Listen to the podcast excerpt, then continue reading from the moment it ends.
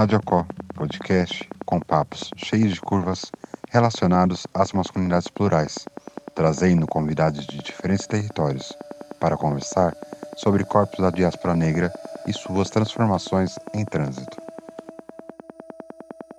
Estamos começando o OcoCast Masculinidades Transatlânticas. Hoje estamos recebendo Vini Rodrigues, um pretão maravilhoso da Casa Verde. E hoje a gente vai falar sobre falocracia. Vini, te convido para se autodescrever. Olá, Felipe. Olá, todo mundo que estiver ouvindo a gente. Vou fazer minha autodescrição para aqueles que não podem ver, ou como diz a hashtag, para cego ver, né? E para todo mundo saber mais ou menos como eu sou. Então, eu sou um homem negro de 40 anos. Estou vestindo um tênis branco, uma calça verde escura uma camiseta branca com um coração vermelho na, na estampa. É, eu tenho barba, uma barba preta e longa, uso óculos e tenho o cabelo bem curtinho, quase raspado e sou negro bem retinto, escuro, graças a Deus. Maravilhoso. É, o, podcast, nossa conversa vai girar em torno dos nossos caminhos, para falar de onde vimos, de onde transitamos. Então, para começar, eu quero que você fale onde você cresceu, quais esses, territórios que você ocupou. Tá. É, bom, eu nasci na Zona Norte de São Paulo e vivi uh, até mais ou menos os 30 anos na região da Zona Norte principalmente na região ali da Casa Verde, Vila Nova Cachoeirinha, Imirim, bairro do Limão, Brasilândia. Eram as regiões que eu circulava. Então eu morei durante muitos anos, grande parte da minha vida na Casa Verde, morei pouco tempo na Cachoeirinha, mas a Casa Verde foi o lugar onde eu me construí enquanto pessoa, enquanto indivíduo, ser humano. É, foi aonde todos os meus atravessamentos afetivos, políticos começaram a se estabelecer a partir do bairro da Casa Verde, é, que é um, um território muito importante para a comunidade negra de São Paulo também. Né? Acho que a gente vai falar um pouquinho disso, mas essa importância do bairro enquanto um território negro até o ano passado, se eu não me engano, em 2020, o Tadeu Caçula, que é sociólogo e sambista, lançou um livro, né, Casa Verde, uma pequena África paulistana, trazendo um pouco dessa história. E foi a partir desse território, a partir das relações que eu estabeleci nesse território, que eu comecei a me construir enquanto homem e também enquanto negro. Né? O meu entendimento, para além do entendimento visual, né, de se olhar no espelho e se ver negro, tem um entendimento também subjetivo de começar a se entender enquanto parte é, de uma comunidade negra. Então tudo isso aconteceu para mim no bairro da Casa Verde, ali na, na Zona Norte. O Vini é Casa Verde roxo, assim. Eu orgulho. sou. Bairrista. Bairrista demais. Tenho até tatuagem da Casa Verde. Eu amo meu bairro. E quanto mais eu aprendo sobre o bairro da Casa Verde, mais eu fico apaixonado pelo bairro e sinto orgulho de fazer parte da história desse bairro que é tão importante que pouca gente sabe. É, sobre a história negra do bairro da Casa Verde, né? o, o bairro da Casa Verde como um locus de concentração negra a partir ali da década de 30 aqui em São Paulo, quando começa esse movimento de desapropriação né, da, da, territorialidade negra no centro da cidade, na Barra Funda também, né, a Barra Funda sempre foi ali o Largo da Banana, que é ali onde passa hoje o viaduto, Pacaembu, ali embaixo era o Largo da Banana, onde os negros se encontravam porque era um espaço de trabalho né, é, por causa da ferrovia que passava ali, que descarregava, enfim, materiais, cargas, e esses negros geralmente trabalhavam como carregadores ali. Depois, com o processo especulativo imobiliário dessa região da Barra Funda e também das regiões centrais, esses negros foram migrando, principalmente, num primeiro momento, para a Zona Norte, porque era a zona mais próxima após o Rio Tietê. Então, a Casa Verde começa a ser ocupada é, por uma comunidade negra a partir daí. Já existiam, obviamente, outros uh, outras famílias, já existia uma comunidade negra ali, até porque a Casa Verde era uma fazenda, né? É, então, sendo uma fazenda no século XIX, a gente já imagina uma fazenda do que que era, né? E como que o trabalho era organizado nessa fazenda através da escravidão. Mas depois da, da abolição é, e principalmente com o processo de modernização da cidade de São Paulo na Primeira República, esses negros que estavam habitando o centro e habitando ali a região da Barra Funda começam a ir com mais intensidade para a Casa Verde. Então, eu sou muito bairrista mesmo nesse sentido de também ter passado por essas mudanças do bairro, né? Eu estou até escrevendo sobre isso na minha tese nesse momento, que é fazer essa leitura de como o bairro em que eu cresci hoje em dia já não tem as mesmas características de paisagem, de arquitetura, justamente por causa desse movimento de especularização, é, é, de classe mediatização do bairro. Né? O bairro começou a se tornar um bairro de que antes era um bairro provinciano, de casas com ar interiorano. Né? Na época que eu cresci, hoje em dia é um bairro com muitos condomínios, um bairro com prédios, enfim, mudou totalmente as características do bairro e com isso também mudou a população do bairro. Hoje em dia é, a população negra ela continua ali no bairro, continua resistindo, mas é perceptível como mudou essa coloração do bairro e hoje tem um bairro assim com cara de bairro de classe média. É quase como se fosse uma micro, não sei, micro perdizes, micro pinheiros em algumas regiões do bairro eu tenho essa sensação. Mas então acho importante sempre resgatar e acho importante as pessoas resgatarem a história dos seus bairros porque essas histórias acabam sendo apagadas, né? Esse passado negro de muitos bairros de São Paulo, como a Casa Verde, como Bexiga, uh, entre outros, eles acabam sendo apagados aí nesse processo de especularização e modernização da cidade, que exclui as pessoas negras. Hoje estamos aqui na, no Tendal da Lapa, na, perto do território da Lapa, do lado da, da linha do, do, do trem, perto da região da Barra Funda, tudo isso que está falando, né? Então imagino que aqui é um lugar que seu corpo, corpo ocupou, de uma forma caminhando, passando, Trabalhei aqui na Lapa. pegando ônibus, indo para o terminal. E eu quero, falar, quero que você fale um pouquinho sobre esse seu trânsito, depois da sua construção, muito no bairro, como foi essa, esse seu processo de sair desse lugar né, que estava sua família, seus uhum. amigos, e para quais, quais, lugares na cidade você foi ocupando e como essa, esse trânsito influenciou na sua formação. É, é legal você trazer essa coisa da, da, Lapa, porque eu trabalhei né, aqui na Lapa e era um, um, trajeto que eu fazia, eu fiz durante três anos, todos os dias, esse trajeto de vir da Casa Verde até a Lapa. Né? É, na Casa Verde não tem estação de metrô, mas é relativamente próxima da Barra Funda e próxima de Santana. Então eu acabava ouvindo para Barra Funda e da Barra Funda pegando o trem até a Lapa ou pegando um ônibus que dava muitas voltas pela Pompeia, mas que vinha da Casa Verde direto para a Lapa, parava ali em frente ao mercado da Lapa. É, convivi também aqui nesse espaço no Tendal da Lapa, já vim aqui algumas vezes, principalmente uh, quando tinha, quando tinha não, porque ainda tem, né, que a gente está no momento de pandemia, a gente fala no passado, mas uh, quando havia aqui a feira anarquista, né, que também era um lugar que eu frequentava muito para obter um pouco de conhecimento, informação, quando estava aí nos primórdios da minha juventude conhecendo essas ideologias políticas e o anarquismo foi uma que me atraiu muito, então eu vinha muito para cá na feira anarquista é, e de transitar pela cidade assim. Eu sempre andei muito pela cidade, eu até revisitando minhas memórias e conversando com a minha mãe esses tempos para formular minha escrita eu lembrei de um episódio que foi a primeira vez que eu fui para o centro da cidade, né, naquela região mais especificamente ali do, do, do Paissandu, Galeria do Rock, Vale do Anhangabaú, né? É, e eu tinha por volta de 12 ou 13 anos, que foi a época em que eu me apaixonei pelo skate também. Então eu transitava muito da Zona Norte até o centro, que não é uma distância muito longa, né? ali da Casa Verde até o centro é uma distância até que curta, é, pensando em São Paulo, né, que é uma cidade gigante, e eu ia muito para andar de skate, para comprar peças de skate e também para comprar disco, CD, fita cassete na galeria, que é todo esse momento de adolescência no qual você descobre, né, um universo que você quer adentrar e para mim foi o skate, o hip hop, o punk, o hardcore. É, eles ajudaram muito nesse sentido de começar a transitar e conhecer melhor a cidade, né, colocar o meu corpo é, é, em trânsito por essa cidade. Então o centro de São Paulo é um lugar muito importante, é um lugar que eu moro hoje, que eu gosto muito.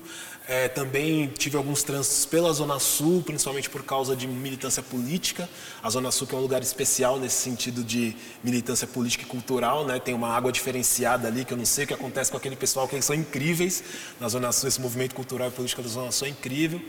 E, enfim, é, eu sempre fui muito de andar mesmo, assim. eu, eu nunca fui uma pessoa de me locomover tanto com carro, com moto, apesar de eu já ter tido carro, já ter tido moto, hoje em dia não tenho, mas eu gostava de andar pela cidade justamente por essa prática que é uma certa deriva. Né, de você se deixar levar pelo movimento da própria cidade, prestar atenção nessa cidade, conhecer essa cidade, entender como essa cidade te afeta é, é, é, emocionalmente, afetivamente, como ela ajuda na construção da sua, da sua subjetividade. Então, o trânsito pela cidade é, sempre foi algo muito presente na minha vida.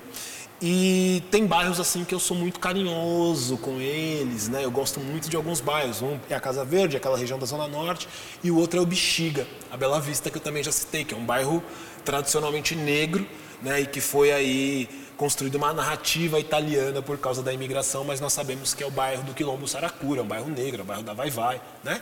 É um bairro do samba. E eu morei na Bela Vista. Logo quando eu saí da Casa Verde, eu fui morar na Bela Vista. A primeira casa que eu morei, quando eu saí da casa dos meus pais, eu fui morar na Bela Vista, morei durante dois anos lá. E era muito gostoso morar na Bela Vista porque eu tinha essa mesma sensação que era de morar na Casa Verde, ou seja, de estar num bairro. A única diferença é que eu estava num bairro no meio do centro.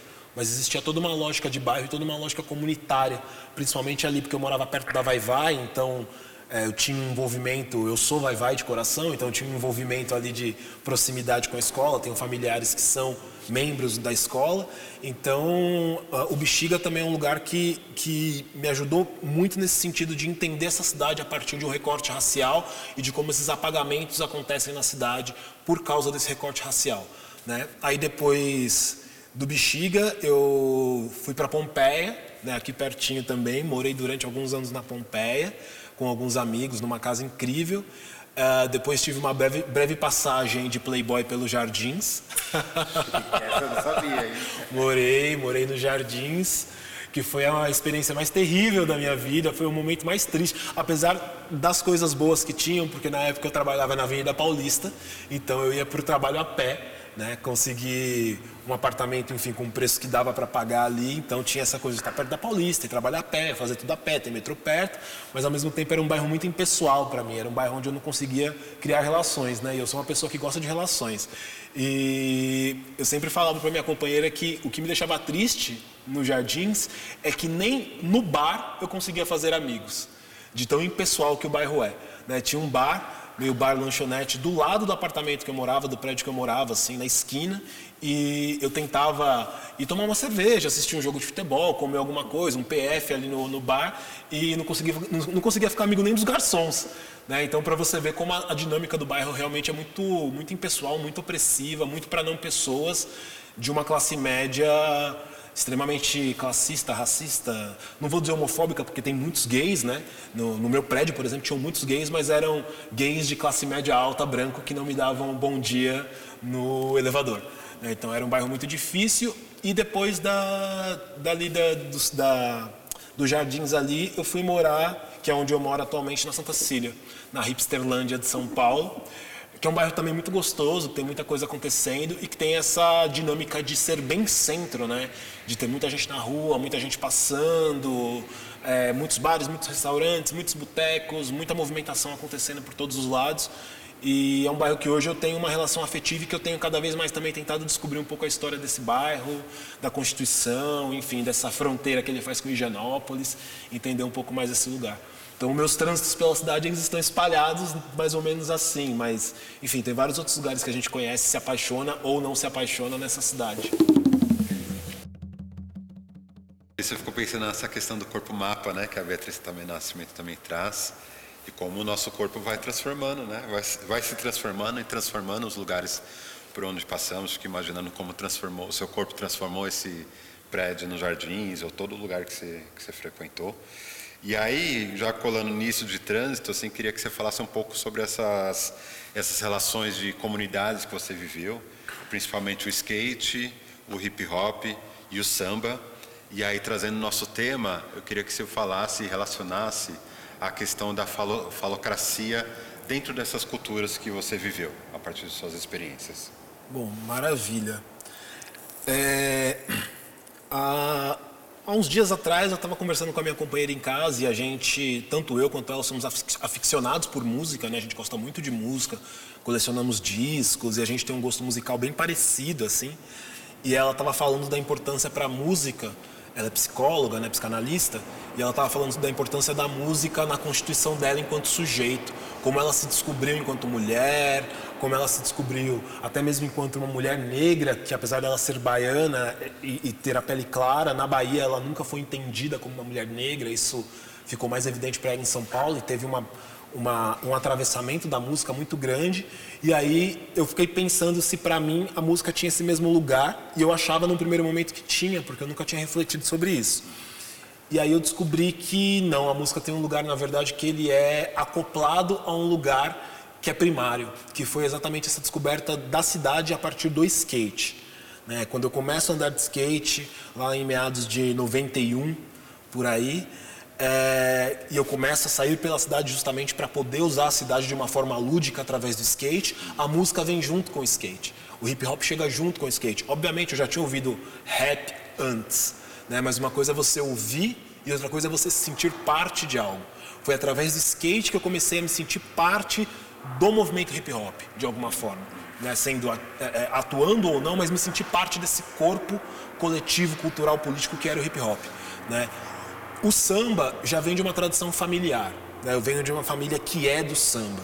Então, meu pai sempre foi envolvido com escolas de samba da Zona Norte. Minha mãe diz que desfilou na Mocidade Alegre grávida de mim, né? Assim, grávida prestes a estourar, porque se pensar que o carnaval é fevereiro, eu nasci em março, então eu já devia estar ali quase na saída. Engatilhado. É, engatilhado para sair. Minha mãe disse que desfilou nesse carnaval ainda pela Mocidade Alegre. Então eu sempre vivi o samba. Em casa tinha muita roda de samba, em casa sempre tem instrumento. A gente aprendeu a tocar instrumentos de samba muito cedo, porque meu pai ensinava, meu pai tinha grupo de samba nos anos 80. Então foi a minha primeira experiência coletiva de grupo, foi através do samba, depois do skate, o hip hop.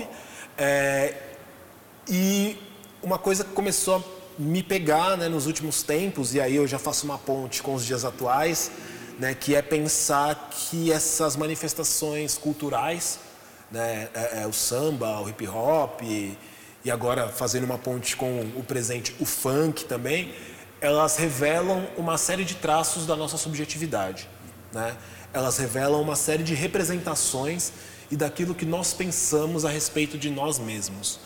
E sendo manifestações culturais que são mobilizadas ali em sua maioria por homens, né, onde as mulheres há muitos anos é, é, é vem entrando nessas manifestações com muita força, mas através também de muita luta, porque eram manifestações culturais focadas na existência dos homens, né? as mulheres sempre foram minoritárias, isso tem mudado cada vez mais, elas têm adquirido mais relevância, isso muda vários pontos de vista dentro do, do rap, por exemplo, quando a gente vê, por exemplo, os Racionais MCs que não cantam mais estilo cachorro, isso é devido à pressão das mulheres dentro do hip hop, né?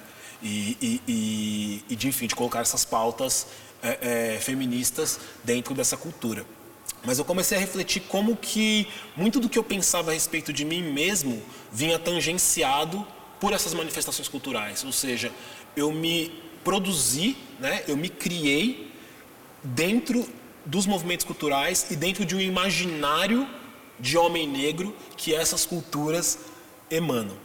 Né? Então existe um imaginário de homem negro, existem essas representações e eu me produzi como homem negro com todos os problemas dessa produção dentro desse, desse lugar. E hoje eu tenho pensado muito isso em relação ao funk com os garotos mais jovens do que eu aí que estão dentro desses movimentos. Mas quando eu me toquei disso, quando eu comecei a entender um pouco isso, e aí o trabalho do Osmundo Pinho me ajudou muito, porque ele faz né, algumas leituras do pagodão baiano a partir de uma chave de masculinidades e de certo modo, talvez com outras estratégias e uma outra leitura teórica é o que eu estou fazendo com o funk e com o hip hop hoje, graças à inspiração que o Osmundo Pinho me deu. Então é bom citar os créditos porque a gente vive numa sociedade que as pessoas não gostam de dar crédito para os outros, né? Eu gosto de dar crédito. é um grande incentivador também desse projeto, uma grande referência para falar sobre sexualidade não normativa, também sobre essa construção. É, o Osmundo ele é sensacional, o trabalho dele é assim, inspirador mesmo. E eu comecei a procurar essas representações, né, no samba um pouco, muito no rap, muito no funk, uh, para entender o que, que, eram esses homens, né? E aí eu fui encontrando algumas conexões entre esses tipos de homem, né, produzidos pelo samba, produzidos pelo rap, produzidos pelo funk. Uma dessas conexões que transpassa é o que eu tenho chamado de uma certa ética da malandragem, né? Deste homem negro, e aí é preciso historicizar essa malandragem, porque eu não vejo a malandragem é, dentro de uma lógica de senso comum, ou seja, a malandragem como algo que é ruim. Né? Eu vejo a malandragem como uma estratégia de sobrevivência e de existência. Né? O malandro não só sobrevive, mas ele existe, ele se cria para poder existir enquanto malandro. É, eu vi que isso vinha desde o samba, né, a partir do começo do século, e aí pensando em toda essa história que eu falei, né, desses negros que estavam no centro, enfim, da própria, do próprio desenvolvimento do samba aqui em São Paulo, é, essa ética do, do malandro que precisava sobreviver, ela já estava muito colocada ali, né, nesses homens negros que precisavam arrumar meios de sobreviver numa sociedade que havia mudado do, do sistema escravocrata para o sistema de trabalho livre, e esse sistema de trabalho livre exclui os negros e começa a incluir os imigrantes através desses incentivos governamentais de imigração. É, então eu comecei a pensar na malandragem como essa estratégia e eu vi como essa malandragem atravessava toda essa cultura musical e vivencial negra, este homem malandro.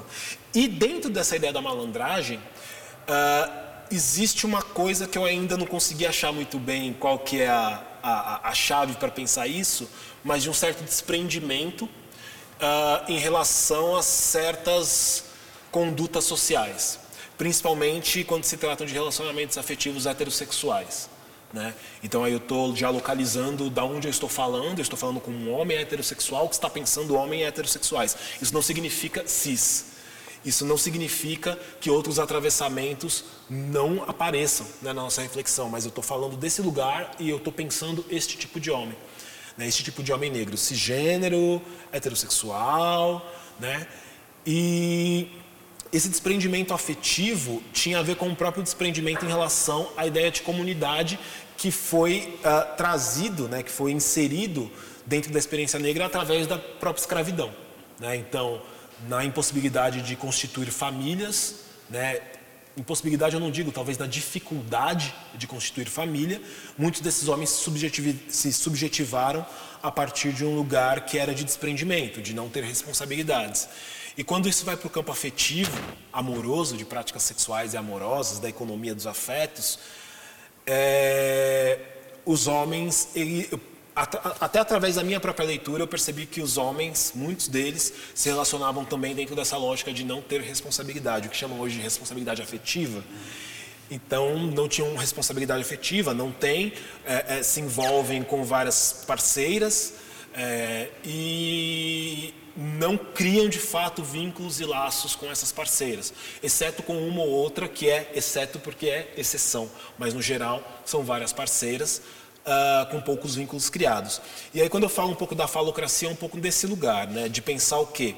Que durante muito tempo, essa ideia do falo, né, de uma sociedade que é falocêntrica, ela se generalizou para todos os homens. Né, como se todos os homens uh, fizessem parte dessa mesma sociedade única e falocêntrica. O grande problema que eu comecei a perceber nesse, nessa, nesse pensamento, e não sozinho, porque o Davidson Faustino, Davidson Incossi, citando mais uma referência, também me ajudou muito a pensar isso, através do trabalho do Jacques Lacan, enfim, de outras, outras referências aí, é que o homem negro, na verdade, ele estava inserido dentro da sociedade falocêntrica, mas ele não era a representação do falocentrismo. Né? Quando ele tinha essa atitude de uma relação afetiva e sexual com as mulheres, que era pautada no exercício de poder, não era o poder do falo que estava sendo exercido, mas o poder do pênis. Né? Porque aí é preciso separar, como faz a psicanálise, o que, é o falo e o que, que é o pênis. O falo é a representação de poder. O falo, na verdade, ele não existe. Ele é uma representação de poder. E ele é incorporado, ou ele é, é, é como é que eu posso dizer? Ele se faz presente através da existência do pênis. É como se a gente associasse a imagem do poder a um objeto real, que é o pênis, e transformasse os dois na mesma coisa. Mas eles não são a mesma coisa. Porque o falo é poder. Né? O falo é um poder que não é só o poder é, é, do exercício sexual. É um poder que é político, né? é um poder que é de gênero, é um poder que é racial, é um exercício de fato de poder. E o pênis não. Então o Incossi, né, o Davidson, ele traz essa ideia do homem negro, através também do Fanon, né, com, como portador do pênis, mas sem o exercício do falo. Ou seja, ele tem a imagem, mas ele não tem a representação daquela imagem, aquilo que, que é o poder de fato. Né?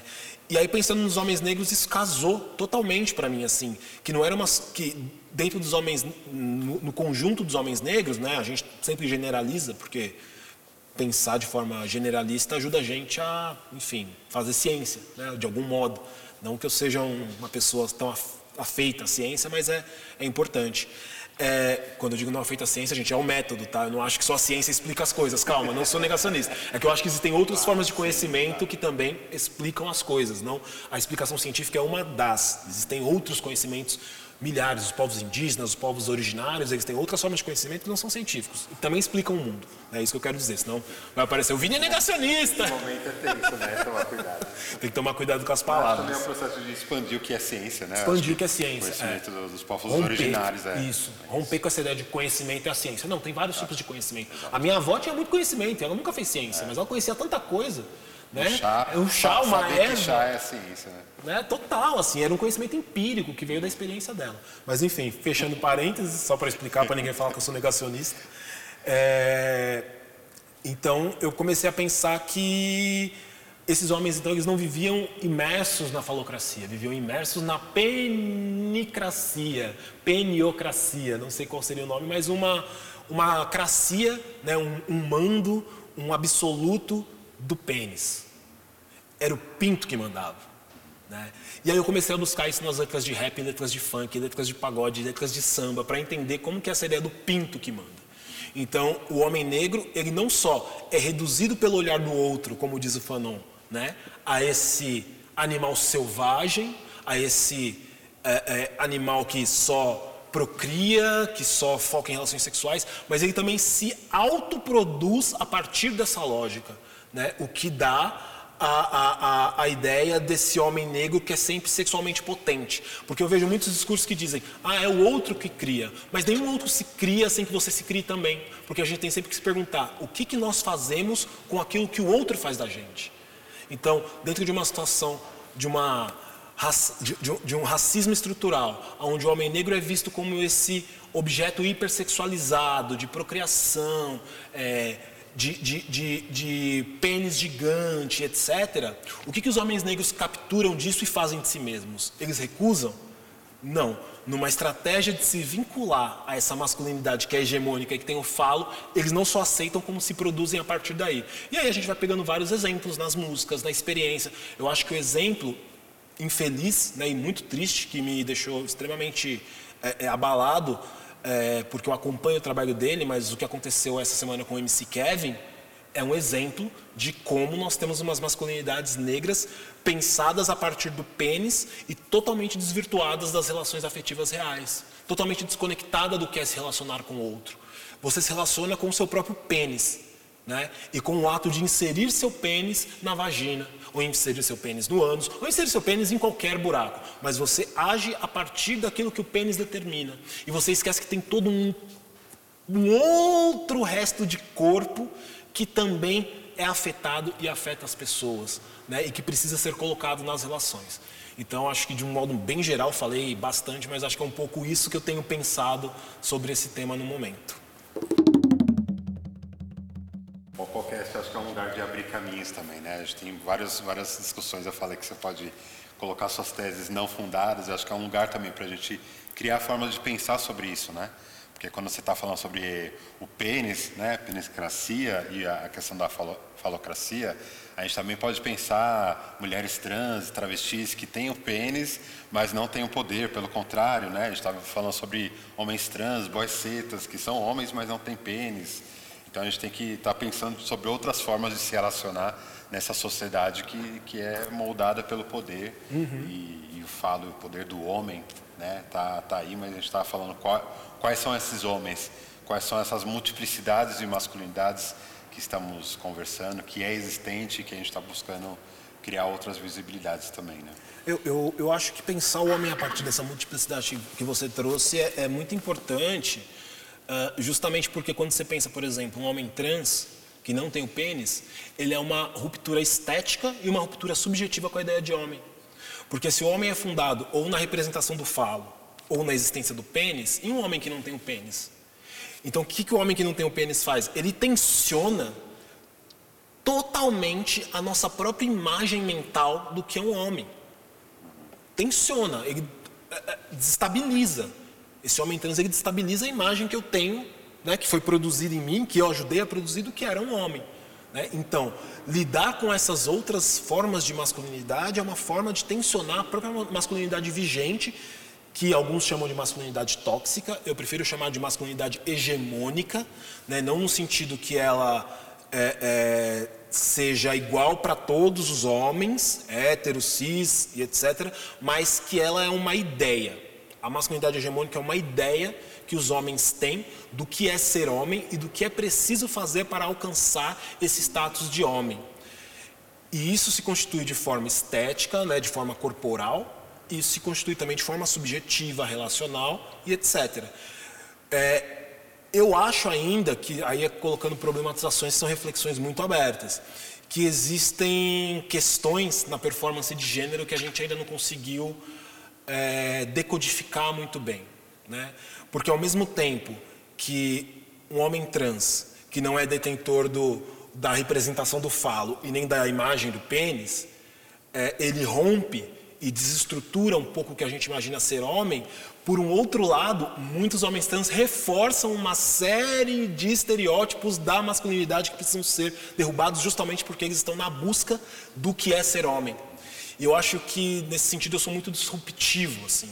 É, eu talvez não tenha muito interesse em querer ser homem, ou querer ser homem do jeito que é ser homem, ou buscar uma certa. Porque eu acho que se eu que nasci biologicamente com um corpo masculino, macho, não sou homem, nasci macho, porque ser homem é outra coisa, ser homem é uma construção social, mas nasci biologicamente com as características que podem me levar a ser homem. Né? E estou tensionando isso, eu acho que uma pessoa que faz a transição talvez tenha muito mais poder do que eu, porque vem de um outro lugar, para tensionar essa masculinidade. E às vezes eu vejo alguns homens trans reforçando certos discursos dessa masculinidade, ao invés de estarem rompendo ativamente, porque vem de um outro lugar, vem de um outro processo de criação da masculinidade. Então, pode olhar para mim, que sou esse homem biológico, e falar: dane-se você, eu não quero isso eu tenho, porque a gente se cria, né? A gente não existe como uma essência, eu não sou uma pessoa essencialista, a gente se produz, a gente se cria, né? É, é, é, é sempre uma criação de si mesmo que a gente faz. Então, é, eu gosto quando os homens trans, uma vez eu estava participando de uma roda e teve um homem trans que, ah, é o Bernardo, não sei se as pessoas conhecem, enfim, mas que ele foi assim, ó, uma flecha certeira de Oxóssi, apesar dele ser de algum, se eu não me engano, mas a flecha veio porque ele colocou exatamente isso, né? Que era essa ideia de que que, que é esse homem que muitos homens estão procurando, inclusive homens trans? Né? Por que, que a gente, na verdade, não está discutindo sobre a destruição desse homem?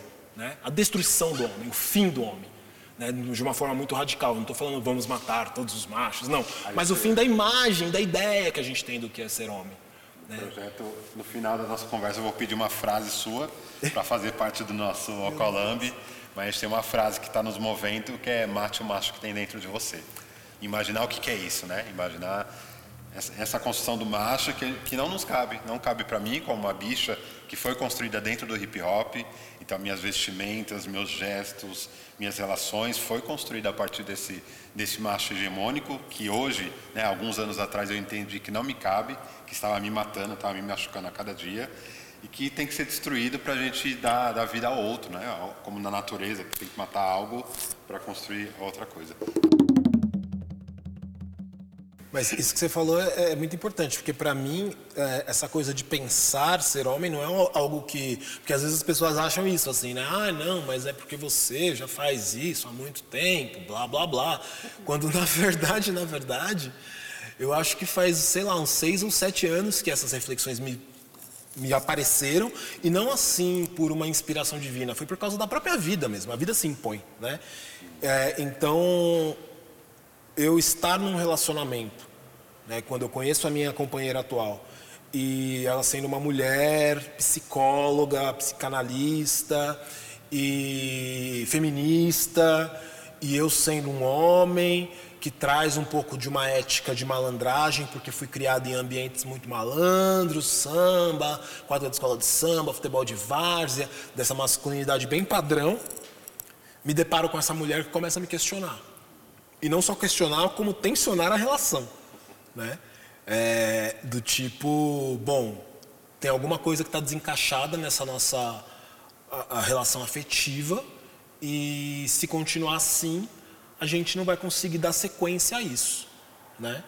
E esse foi o, o start, né? Esse foi o input para que eu começasse a me rever. Óbvio, isso veio com muito sofrimento emocional. Não foi uma coisa do tipo assim, ai, nossa, que bom, então agora eu vou ser um homem desconstruidão, vou colocar a florzinha na barba, pronto, resolvido. Não, né?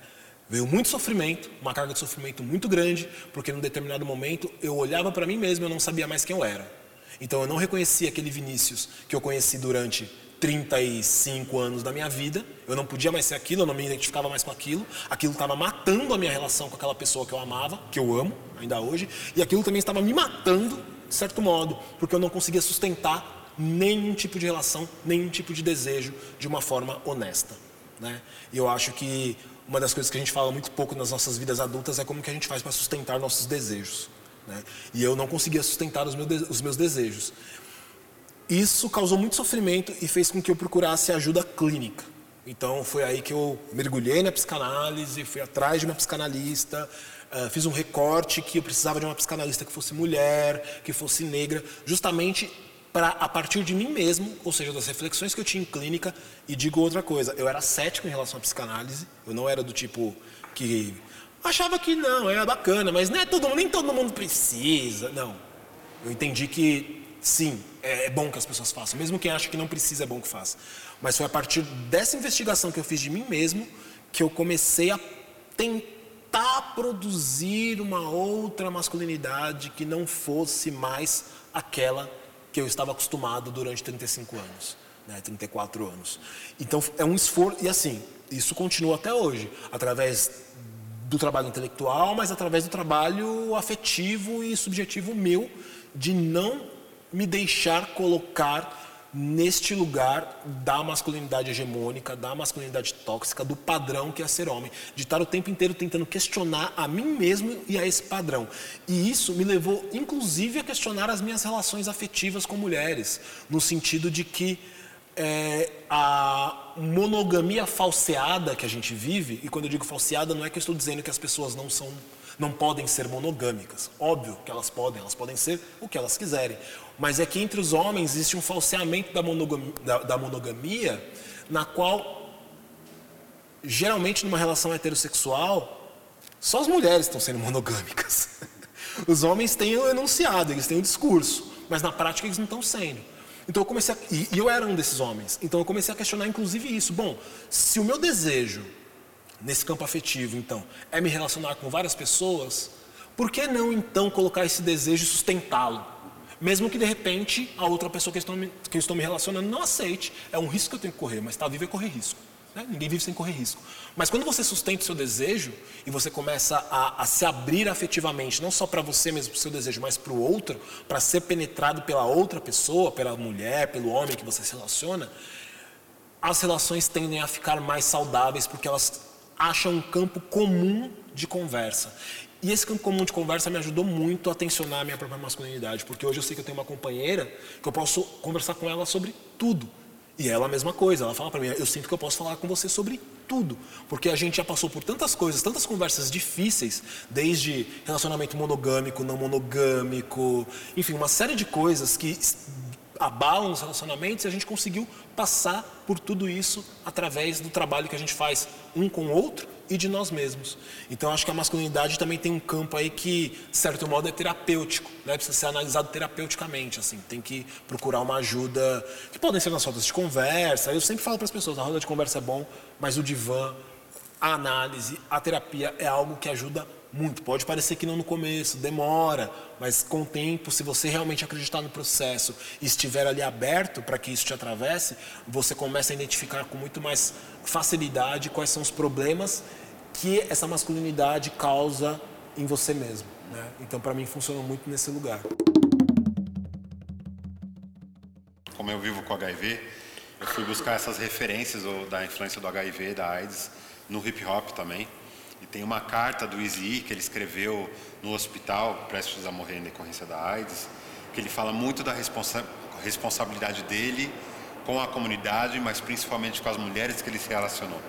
Então ele, ele se coloca como erro, ele pede desculpa e ele fala para os outros jovens para ter essa responsabilidade, para cuidar de si, mas também cuidar da, das pessoas que se relacionam. Então, acho que é esse, esse, pensamento da gente cada vez mais levar a discussão sobre masculinidade, de entender o que é essa construção da masculinidade e o como afeta toda a comunidade é muito importante para nós, né, como pessoas negras, para melhorar, porque está afetando mulheres, está afetando né, a comunidade LGBT, tudo isso baseado na, na masculinidade, que hoje também né, se, é, foi amplificada no hip hop, está sendo amplificada no funk. Então, como a gente vai começar a exaltar outras referências dentro dessas comunidades que vai falar sobre gênero, né, que vai contar outras histórias e criar outras possibilidades. É. E aí é o afeto, né? Eu acho que a Conceição Evarista fala muito que essa geração que estamos vivendo é, de movimento negro está conseguindo trazer a, a pauta do afeto. Então é cada vez mais a gente vê outros coletivos, outras pessoas inte intelectuais trazendo essa questão da afetividade. E aí eu trago uma frase do Joseph, sempre confundo o nome dele, né? Joseph Bean, que para mim moveu muito, é uma referência para para homens negros gays, que é o homem, um homem negro amando outro homem negro é um ato revolucionário porque desconstrói toda essa, essa imagem embrutecida do homem e dá a possibilidade do afeto, do cuidado de um homem para o outro. E isso vai reverberar em todos os outros aspectos da sociedade, mas principalmente da comunidade. Né? Então, tem várias referências aí que a gente vai trazendo e leva para esse lugar, né? que quando a gente vai pensar o afeto, a gente está humanizando. Uhum. quando você fala de, de colocar os medos de falar. É, das possibilidades de não monogamia, você está colocando a sua fraqueza também no, no lugar, né, na, na, na, relação. Você vai poder sentir ciúme, você vai poder sentir inseguro, vai ter medo de perder a pessoa. E, e, e é uma oportunidade para nós, homens pretos, também se colocar num lugar de frágil, né? não colocar sempre eu vim da dança, né? Então tem que ganhar todas as batalhas. Você veio do skate, tem que fazer as melhores manobras. Então, como a gente coloca em outro lugar também, né? De, de estar mais vulnerável que aí a, a gente consegue se revolucionar e também afetar outras pessoas da comunidade.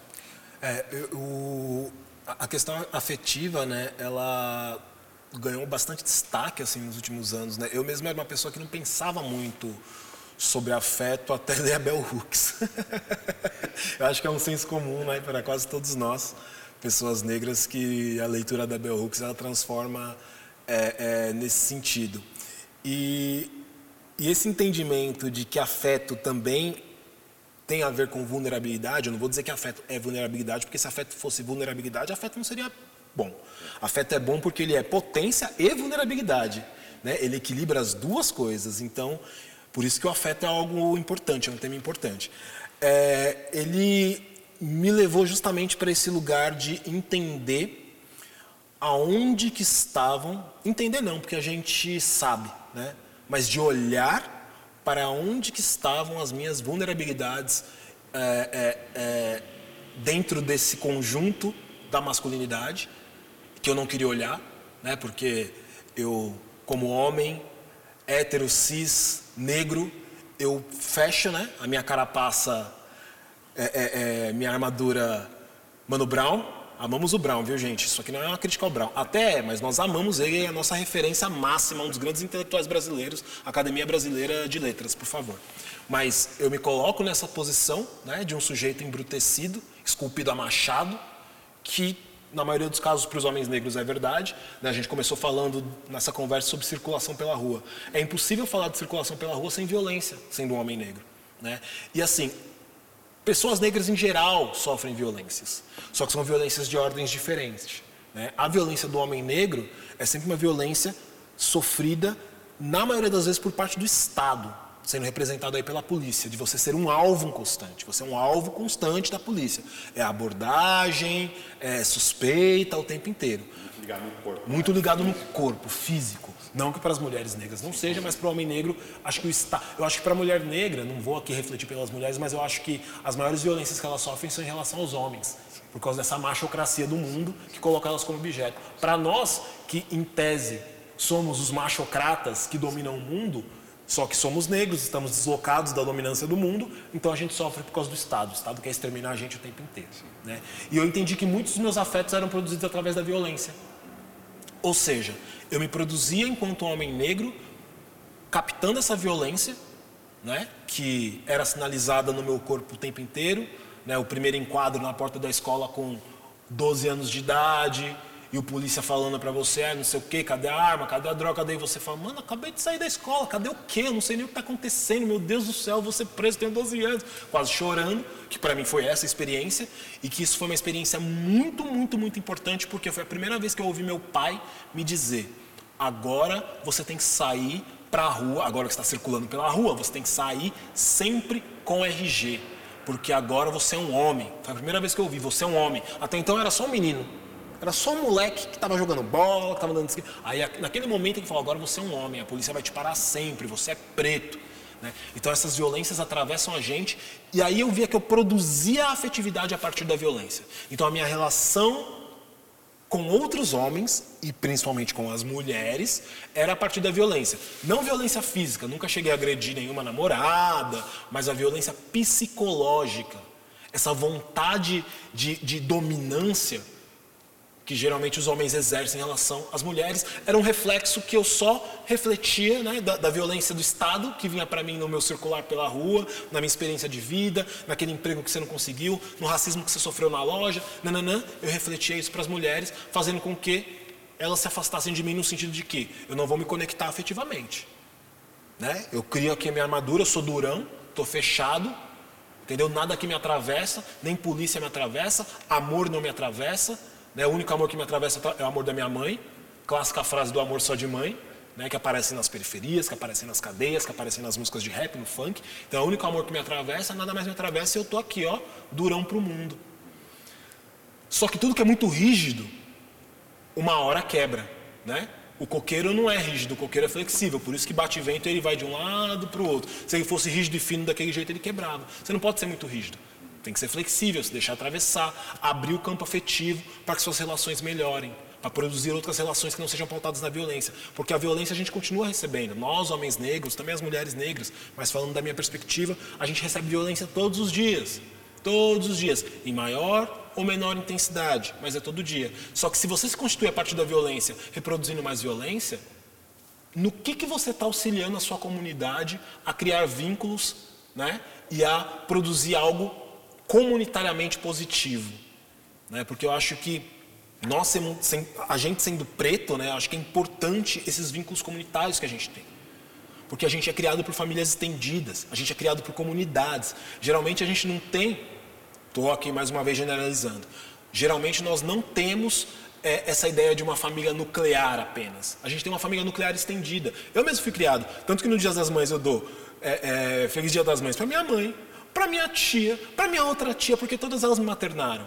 E até amigas da minha mãe, de muitos anos, me maternaram. Então, o senso de comunidade para a gente é importante. Só que se os homens se relacionam com suas comunidades a partir da violência, que comunidade é essa que se cria? Né? A gente vê que grande parte das violências que, que acontecem na periferia são uh, de caráter masculino. Tanto violência de gênero quanto violência de homens contra homens. Né? Motivadas por uma série de coisas. Mas são os homens que estão no centro da violência. Eles estão matando e estão morrendo. Né? Somos nós. Então acho que a Bell Hooks me deu essa luz do tipo, bom, o afeto é um tema que você precisa refletir. Não é só algo que é, ah, é individual, subjetivo, essa coisa meio romântica. Não, o afeto é uma potência que atravessa a vida. Você afeta, né, porque não é o afeto também nesse sentido do amorzinho, mas é de afetar e ser afetado pelas pessoas e pela vida, pelo conjunto da vida. Então acho que a Bell Hooks foi essencial nesse processo aí. E, enfim, já divaguei. O livro Penis Passion é uma referência assim também de, de refletir, acho que é, é incrível, né, as, as, escritas da Bell Hooks nesse lugar do afeto, mas falando sobre o, o, poder do pênis, falando sobre a sexualidade, o poder do erotismo também uhum. é um uhum. negócio que a, a Malu, Malu Avelar, diretora do trabalho, ela trouxe muito essa questão do erotismo como nosso corpo, né? Como a gente vai falar sobre intimidade, né? até nossa conversa a gente falou muito sobre comunidade, fora, nossas relações. Mas como a gente vai falar sobre intimidade, né? Nosso toque, como vai ser nossa masturbação, como é nossa relação de, de prazer em cada parte do corpo. E aí quando a gente fala sobre essa é, falocracia, é como também desconstruir a, o prazer que está centralizado ali, muitas vezes na genitália, né? É. Como a gente vai entender o, o toque, o abraço E acho que também até desconstruir o prazer só do sexual. Né? Como você vai ter um prazer, um amor, afeto pelo seu amigo, uhum. pela vizinha, né? por tudo que está para além do, do sexo de fato com penetração. Acho que é muito interessante quando você fala que o, que o, o, o homem penetra qualquer buraco. Né? Então, para ele é quase indiferente um animal, uma vagina, um cu, uma boca, um, qualquer coisa. Essa, esse, essa fissura pelo seu pênis é uma, uma loucura que deixa todo mundo muito desordenado, né? É, eu, eu entrei numa, numa polêmica uns anos atrás, polêmicas de internet, né? Dessas discussões que surgem. Às vezes a gente também, eu me culpo um pouco por isso, porque às vezes a gente fala alguma coisa muito complexa num espaço que não é para ter essa complexidade e aí isso é recebido. A gente já tem um, um, equívoco tremendo que é a comunicação. Nossa comunicação é sempre extremamente equivocada e não é porque a gente se comunica mal, mas é porque a gente tem um pressuposto de que a gente vai falar, vai usar a linguagem, uma série de símbolos e signos que vão chegar no outro que o outro vai entender exatamente aquilo que a gente falou, quando na verdade não é assim. O que eu falo e o que você entende muitas vezes podem ter um distanciamento tremendo. Mas enfim, a internet causa isso, na qual eu disse polemicamente que a gente precisava destruir o pinto, acabar com o pênis. O que eu estava dizendo não era tipo, vamos cortar o pênis de todos os homens que têm pênis. Não. Eu estava dizendo é, o pênis tem que deixar de ser o centro das nossas relações sexuais e afetivas. Não que você não vá usá-lo, use, mas use o corpo inteiro. E assim, Aí, eu acho que foi aí que foi o meu equívoco, mas eu acho que ainda vale a provocação que é homens héteros têm fixação pelo pênis. Né? Não vou falar por homens trans porque não, né, não, não conheço tanto, nem no debate, tenho amigos, mas não estou tão aprofundado no debate, não tenho experiência, então prefiro não falar. Mas homens héteros têm fixação pelo pênis. Mulheres hétero têm fixação pelo pênis também. Quando eu falei isso, foi aí que houve o ruído, porque aí a pessoa que interpretou do outro lado falou que eu estava culpando as mulheres pelo machismo. E na verdade o que eu estava dizendo era não. É que, tipo, tanto os homens héteros quanto as mulheres héteros que se relacionam, eles têm fixação pelo pênis. Os homens, porque é isso, eles querem enfiar o pinto em qualquer buraco, indiscriminadamente. Né? Eles se relacionam com outro buraco. O objeto da relação é um recorte específico que é o buraco. Não é o corpo da mulher. Não é o sensorial como completo. É o buraco, é o pinto o buraco. Né? Isso de uma forma bem grosseira. É, e eu ainda vejo, né, na época quando eu escrevi, agora, enfim, estou com outras amigas, outras relações, mas assim, com as pessoas que eu andava na época, eu ainda via as mulheres, quando elas iam compartilhar suas experiências sexuais. Eu tenho muita amiga mulher, muito mais do que amigos homens, porque eu comecei a ter dificuldade de fazer amizade com homem. Quando elas iam compartilhar suas relações sexuais nas conversas tal, é, o pinto estava lá. E uma hora surgia a questão do tamanho do pinto.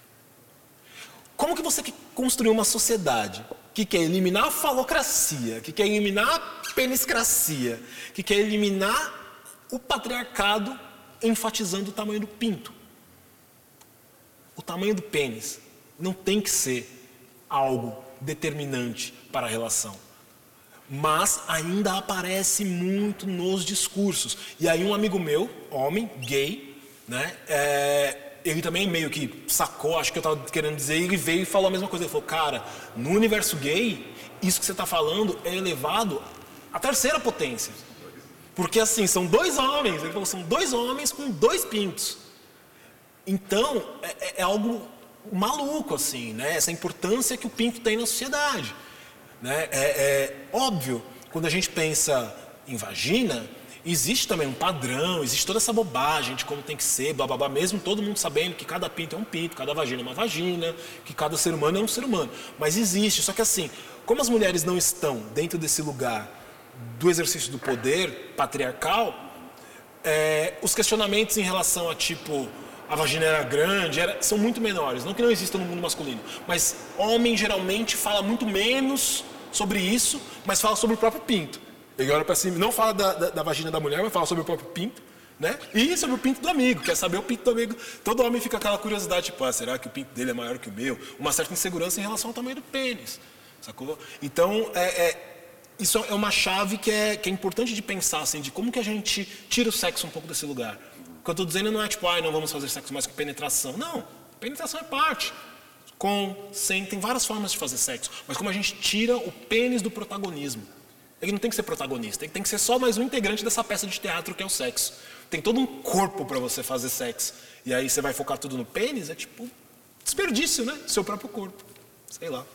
Entendendo o falo como uma forma também, a gente pode entender que nosso corpo está cheio de falos, né? Cheio. Nosso dedo, nossa língua, nosso Uhum. cotovelo. Então acho que a gente abre muitas possibilidades de prazer, de, de descoberta, de conexão, principalmente, né? No, no meio gay a gente tem muito essa ideia, obviamente no, no meio cis heteronormativo tem isso, né? Ativo e passivo, mas no meio gay tem, mas de uma forma desnecessária, né? É sempre as relações sempre pautadas ativo e passivo, né? Nos aplicativos de, de pegação é, é dividido. O que você curte, ativo ou passivo? É sempre isso, né? Então tem uma, uma separação porque é tudo centralizado ali no pênis. Quem vai penetrar e quem vai ser penetrado. E a relação sexual é muito mais que isso, né? São o encontro de dois corpos, E ou isso, mais. e isso que você está falando é muito, muito, muito massa, assim, essa coisa, esse exemplo que você trouxe, Felipe. Ele é, é do, do ativo e do passivo. Ele é sensacional porque se a gente deslocar ele é, é, é, para um, um lugar da, da heterossexualidade, basicamente é como se forma a relação de poder entre homens e mulheres heterossexuais cisgêneros, né? É tipo quem penetra é o ativo, portanto exerce o poder, quem é penetrada é a passiva, portanto ela tem que se submeter ao poder de quem penetra. E aí você transporta isso para uma relação que é entre homens, né, nas- na, na qual ambos têm a possibilidade de penetrar e ser penetrado, ou seja, já muda totalmente a configuração do sexo e já chacoalha a heteronormatividade. E o que, que o universo gay faz? Assume essa mesma posição de quem é passivo de quem é ativo, de quem exerce e de quem não exerce poder. Né? Então, são essas reconfigurações que são muito sutis, mas que elas vão dando cada vez mais elementos para a heteronormatividade continuar sendo é, é, a predominante, a hegemônica e a mandatária, porque ou você tem uma lógica heteronormativa ou você está muito deslocado do mundo. Eu acho que cada vez mais é importante a gente se deslocar desse mundo estar fora do que é isso, tentar pelo menos, que eu sei que não é impossível estar fora, porque o mundo está aqui, mas tentar sair disso eu acho que é uma das coisas mais interessantes que tem acontecido, assim, é, é quando eu vejo, por exemplo, os debates queer, né, das pessoas que são não binárias, né, apesar de eu ainda ter um pouco de dificuldade de entender, né, e até linguisticamente como verbalizar, porque a pessoa é não binária, mas muitas vezes ela usa o artigo masculino ou feminino, então a língua ainda não dá conta.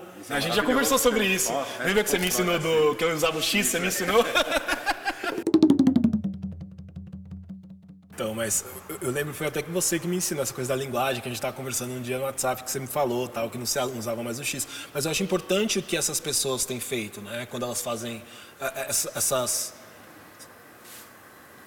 né, incisões assim do, do pensamento queer, um pensamento não binário, uma não necessidade de identificação de masculino e feminino, homem e mulher, uma coisa meio porque isso dilui, causa um choque, uma ruptura para todo mundo, né? Você chegar, a pessoa não se identifica como homem, não se identifica como mulher, se identifica como X. E aí? Né? Como que a heteronormatividade vai, dar- vai lidar com isso daí? Então essas experiências eu acho que são muito, muito, muito importantes e engrandecem assim o nosso pensamento, nossa uma experiência. desordem, né? Uma pessoa, por exemplo, dentro da aliança tem pessoas de várias gerações. Tem a Dona Arlete, uma pessoa incrível do movimento de habitação, mas de vários movimentos, que tem 80 anos. E o Rudá participou de uma. Rudá Terra Boa, que faz parte do projeto também, como zineiro. Ele participou de uma, uma, um diálogo, e ele não foi ensinar, assim. Ele só falava todos, amigos. E aí eu conversei com a dona Arlete depois, ela falou, ai, eu acho muito legal esse, esse jeito que vocês falam, eu tenho que aprender. E isso me emocionou muito, uma mulher de, de 80 anos falando que quer aprender essa outra linguagem. Né? Então você cria um movimento e cria uma no- uma nova forma de pensar as pessoas, uma nova forma de pensar as relações. Isso é, né, abre nossa cabeça para umas possibilidades, porque a gente tira todas essas caixas. né? Então todos podem transar com todos, se relacionar com todos. Entendeu? Porque de, de tá- várias formas, né? Então você cria É. uma multiplicidade de possibilidades de relações. Não está generificado, né? Sim. Você tem, você abre mais possibilidades do que fe... porque a generificação ela fecha as possibilidades. Ela quer encaixar todo mundo em duas alternativas. Ah, quando você não generifica algo, ou seja, não coloca num gênero homem e mulher, você abre outras possibilidades de criação dessa pessoa, né? Criação de si, que não é mais masculino, é, é, homem e mulher. Né? São outras coisas que são inventadas, são outras que são criadas. Eu acho que é, uma das grandes potências políticas que a gente tem a gente ignora é a criação. A criação como força política. Né? Criar e se recriar é uma força política muito importante, porque tudo isso que a gente vive, nada disso é natural. Tudo isso foi inventado. Né? Não que eu faça também uma separação entre natureza, cultura, que eu acho que cultura e natureza são a mesma coisa, mas assim, isso aqui é invenção. A gente inventou esse modo de ser no mundo. A gente inventou. Se a gente inventou, a gente pode desinventar, inventar outras coisas. Acho que aqui já daria um, né? Só para fechar, acho que aí já, já abriu várias portas, várias reflexões bafo. Mas já conectando assim com, com essa questão que a gente está falando sobre ser queer, ser hétero, ser LGBTQIA+, eu queria que você falasse um pouquinho sobre heteronormatividade, heterossexualidade compulsória. Uhum. Um termo que a Judith Butler traz, Sim. mas nessa relação das violências emocionais, assim, como você é, vê o impacto emocional na, em pessoas pretas a partir dessa heteronormatividade compulsória, assim, que é colocada para as uhum. pessoas. Uhum. É, a Judith Butler ela tem aquele trabalho, aquele trabalho dela, né, o Problemas de Gênero, super complicado, mas que é bem interessante, bem bom de ler, que ela vai estabelecer alguns conceitos, como a performance de gênero, a, hetero, é, a heterossexualidade compulsória, vai dialogar com a psicanálise, enfim. E bom, eu sempre leio trabalhos intelectuais tentando me achar nesses trabalhos, porque afinal de contas o meu trabalho intelectual também é um pouco para falar sobre mim. Né? Acho que ah, eu sou tão contaminado pela não só pela Bell Hooks, mas por todas as feministas, estudos decoloniais, pós-coloniais, nos quais nós que produzimos também nos tornamos sujeitos dessa produção ativos, a gente aparece no texto. Né? Então eu ficava pensando muito em mim enquanto eu li o Problemas de Gênero da Judith Butler e entender que é, é, o que eu falei um pouco anteriormente que você conectou, né? Que existem inúmeras possibilidades de exercer a sua sexualidade. E você compulsoriamente é colocado em uma, porque essa uma se configura como um modelo psíquico, como um modelo social, como um modelo político. Né? A gente não pode esquecer que tudo isso também é sobre política. Né? É, a heterossexualidade compulsória politicamente, ela faz com que a mulher seja a, a principal fonte de mão de obra, por exemplo. Né, de produção de, de, de, mão de obra, porque as, o útero se torna propriedade privada do homem, basicamente, porque precisa colocar filho no mundo para ter mão de obra para continuar fazendo com que o capitalismo funcione. Né? O fármaco capitalismo, como chama o Paul Preciado, ele funciona a partir do controle que a gente exerce sobre o útero da mulher. Né? É, então, eu comecei a, a entender que, justamente por não ter conseguido num momento mais primário da minha construção subjetiva, da minha sexuação, é, ter experimentado outras possibilidades justamente por ter me construído, me colocado nesse lugar de homem e automaticamente quando eu fui colocado nesse quando eu fui colocado me coloquei no lugar de homem, me coloquei como heterossexual compulsoriamente, não foi algo que eu simplesmente decidi, quando eu me vi eu era um homem heterossexual, é, eu nunca consegui abranger essas práticas sexuais fora dessa norma. Então, por aí você vê que é uma norma. Porque eu não posso dizer que, ah, é porque eu gosto de mulher, mas gosto a gente simplesmente cria, inventa. Gosto não é uma coisa natural. Você escolhe, escolhe entre aspas, né, mas você produz uma forma de gostar. E, assim, como eu nunca me senti em descompasso com a heterossexualidade compulsória, justamente por ter assumido esse papel, né, é, eu não posso falar sobre sofrimento. O meu sofrimento está justamente em hoje querer romper com uma heterossexualidade compulsória, no sentido de pensar outras formas de produzir a sexualidade, né? E, enfim, e sempre romper com algo é algo muito difícil. Mas eu não tive a experiência do sofrimento em si. Mas, óbvio, como eu disse hoje, grande parte da, da, das pessoas que eu me relaciono afetivamente, em termos de amizade e tal, são mulheres, né, num plano A, e num plano B são homens gays. Eu tenho poucos amigos homens heterossexuais. Mas é importante o seu papel como espião, vai. Ah. O que os caras estão falando lá no bar? Conta pra nós. Implodir de dentro. Não, é, é, sensacional, mas há, há, uns tempos atrás, uns anos atrás, eu fui expulso aí do, do, do futebol dos amigos porque eu tava muito militando demais. É. Porque é isso, futebol dos amigos heterossexuais, né? Aquele futebolzinho de quarta-feira, acabou o futebol, todo mundo vai fazer o quê? Tomar cerveja e conversar. E as conversas eram sempre num nível. e assim, não eram pessoas é, é, é, que tinham falas homofóbicas, apesar de alguns serem homofóbicos, tinham falas transfóbicas, apesar de alguns serem. Não era esse o lugar, mas era o lugar mesmo do tipo, sei lá, um exemplo muito bobo, que eu sempre falo, parece bobagem, mas não é, gente. Quando o cara se refere à companheira dele, no caso de uma relação heterossexual, como patroa. Patrão não é bom, cara. Se você se refere à sua companheira como patroa, patrão é, é tipo fruto do capitalismo, né? Pra com- com- dominar a sua vida ali, organizar a sua vida de trabalho, tipo, ela não é sua patroa. Então, outras coisas piores, aqui eu tô dando só um exemplo bobinho, né? Mas outras coisas piores apareciam e eu intervia violentamente falando, mano, não é assim, não sei o quê, pá, não pode, não sei o quê. E aí, uma hora, tipo, um amigo chegou e falou: Caralho, Vinão, você tá muito chato. Eu falei palavrão. Pô, Vinão, você tá muito chato. Você tá muito chato. E aí, você tá muito chato, você sente que é o momento de você se retirar, né? Porque não é mais seu lugar. Eu não posso falar das coisas que eu acredito, não é. Então, é, é- isso tudo era um, um- um conjunto de práticas dessa heteronormatividade. Da forma como se relaciona com outros homens, é, é, com, com, com- com as mulheres, com homens que praticam uma outra sexualidade, com homens que não têm pinto.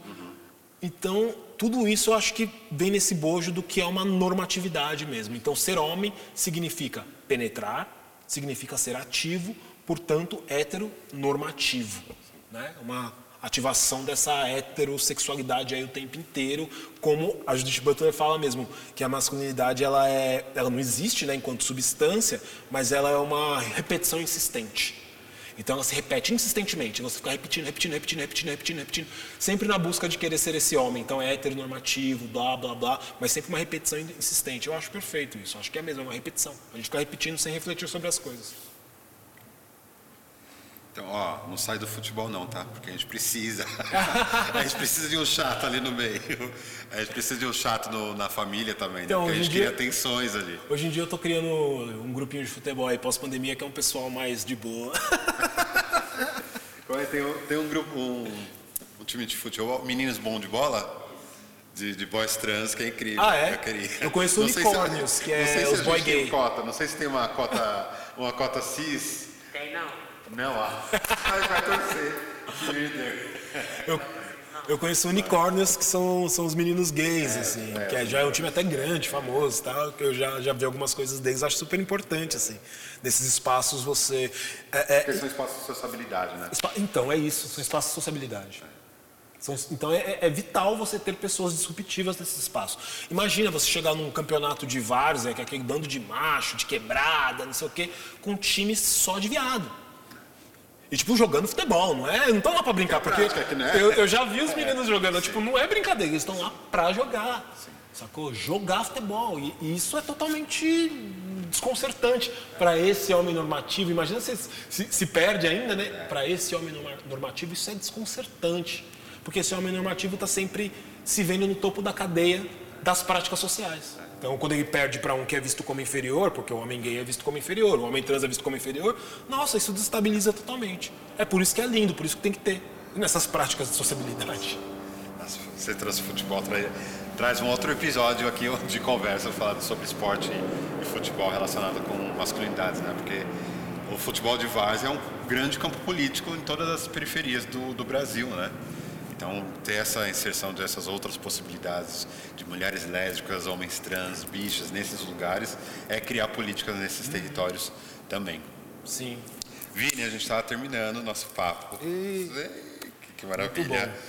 É, quero que você fale para os nossos ouvintes como te achar nas redes. Tá. O Vini também, ele é rato de Twitter, tá sempre provocando Tem um nos tweets, tweet. Instagram, provocações necessárias. É, eu só parei um pouco o Facebook, mas ainda uso o Twitter, uso o Instagram, dou umas biscoitagens lá no Instagram também, porque a gente é filho de Deus, né? tem que tirar umas fotinhas biscoiteiras. Criando imagens, É. trabalhando imagens. É, é, no, no Instagram e no, no Twitter me acha como arroba velho barreiro pap. Esse é o arroba que eu uso. É, não vou explicar porquê. Quem me achar lá, pergunte por que que eu explico. Mas eu acho que algumas pessoas que estão mais inteiradas no hip hop vão sacar qual que é piada.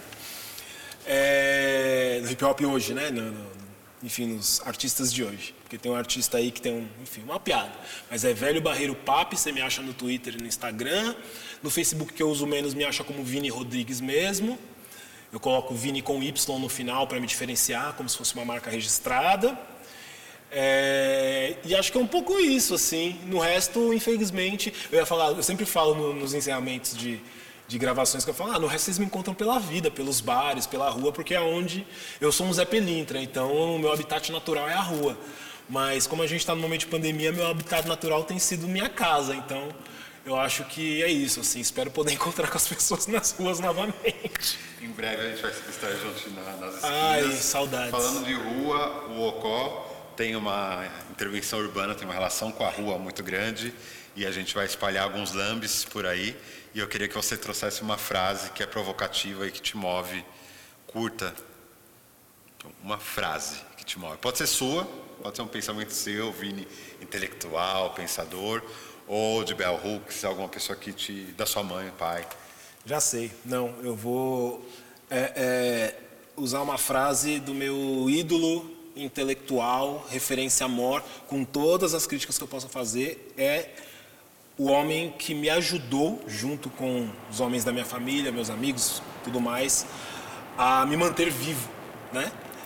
É, nesse país racista, classista, machista, transfóbico, homofóbico, de um capitalismo visceral que destrói todas as vidas esse cara aí me ajudou a me manter vivo, que é o Mano Brown, como sempre. E tem uma frase dele que, para mim, durante muito tempo ecoou como um mantra, né?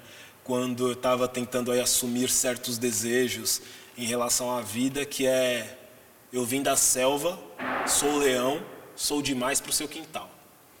Eu acho que é uma ótima frase sobre liberdade, sobre não cerceamento, né? Eu sou demais para o seu quintal, então não vem colocar cercado na minha vida que minha vida se expande. É, a minha liberdade não acaba aonde começa a sua. Na verdade, a minha liberdade está aqui para expandir a sua. Quanto mais livre eu sou, mais livre você vai ser, porque liberdade só se constrói em conjunto.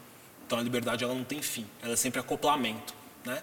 Então isso também fica de mensagem que é um pouco do meu anarquismo ontológico que pulsa, né? advogando pela liberdade de cada um de nós. Acho que é isso. E agradeço pelo esse papo, mas principalmente pela sua existência, você ah, ensinar amigo. e transformar a partir de suas experiências. Te amo também, assim, é muito bom ter me conectado com você, me sentir família, me sentir comunidade com você.